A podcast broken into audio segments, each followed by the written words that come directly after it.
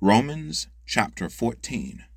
Him that is weak in the faith receive ye, but not to doubtful uh, but not to doubtful disputations. Disputations. For one believeth that he may eat all things, another, who is weak, eateth herbs.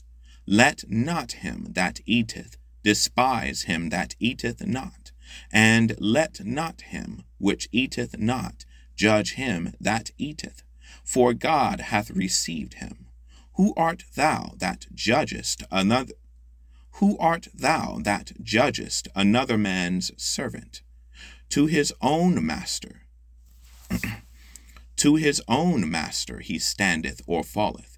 Yea, yea, he shall be holden up, for God is able to make him stand.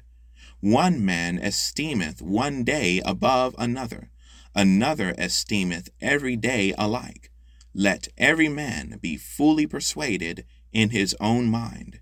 He that regardeth, he that regardeth the day, regardeth it unto the Lord, and he that regardeth not the day, to the Lord he doth not regard it.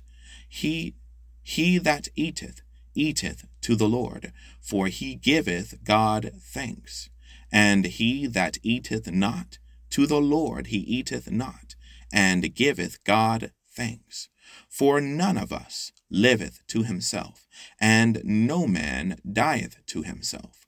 For whether we live, we live unto the Lord, and whether we die, we die unto the Lord. Whether we live, therefore, or die, we are the Lord's.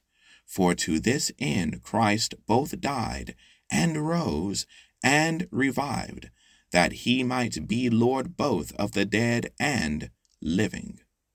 But why dost thou judge thy brother? Or why dost thou set at naught thy brother? For we shall all stand before the judgment seat of Christ. For it is written, As I live, saith the Lord, every knee shall bow. Every knee shall bow. Every knee shall bow to me and every tongue shall confess to God. So then every one of us shall give account of himself to God.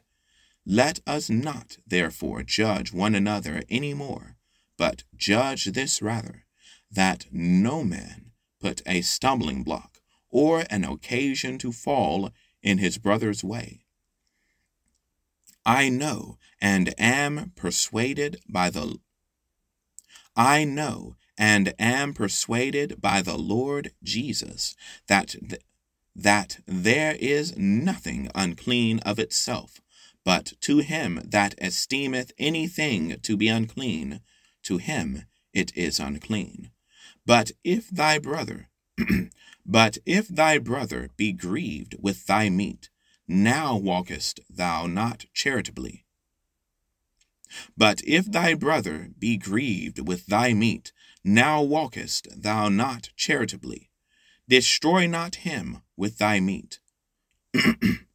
Destroy not him with thy meat, for whom Christ died.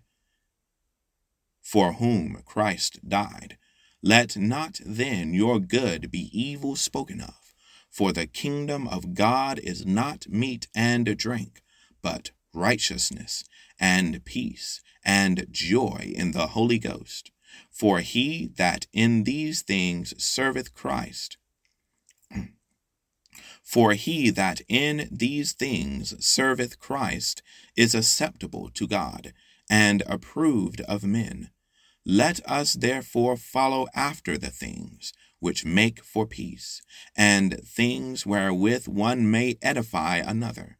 For meat destroy, for meat destroy not the work of God.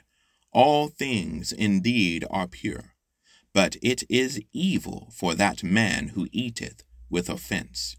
It is good neither to eat it is good neither to eat flesh, nor to drink wine, nor anything whereby thy brother stumbleth, or is offended, or is made weak.